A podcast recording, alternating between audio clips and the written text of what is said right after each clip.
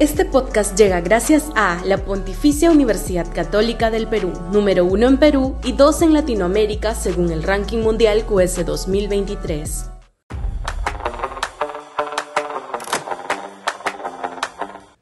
Los enemigos de la derecha liberal.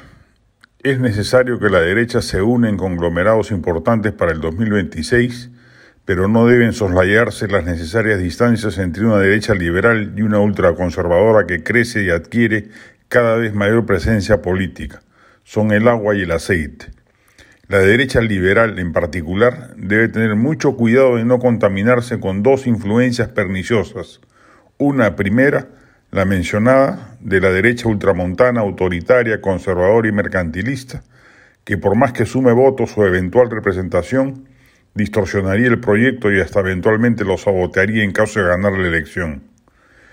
Y la segunda está a su otro costado, y es el de la llamada izquierda caviar, cuyo accionar en la política peruana ha sido muy dañino. Su falta de presencia electoral la ha suplido con penetración en poderes públicos como la Fiscalía y el Poder Judicial para, a partir de allí, arremeter contra, contra sus adversarios, desde Alberto Fujimori, quien recibió una sentencia exagerada, hasta Alan García, a quien querían verlo preso y humillado a toda costa, enrareciendo la atmósfera política.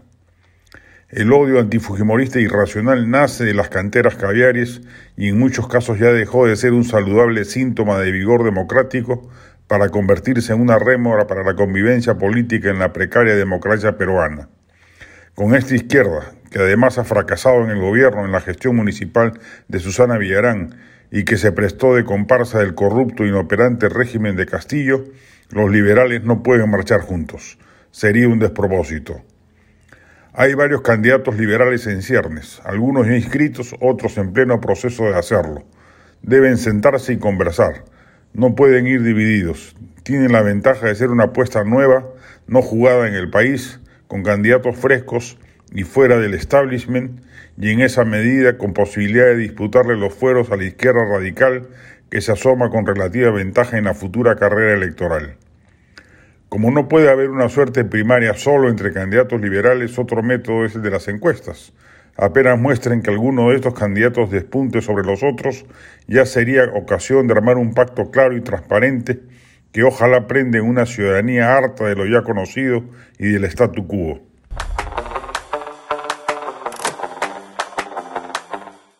Este podcast llega gracias a la Pontificia Universidad Católica del Perú, número uno en Perú y dos en Latinoamérica según el ranking mundial QS 2023.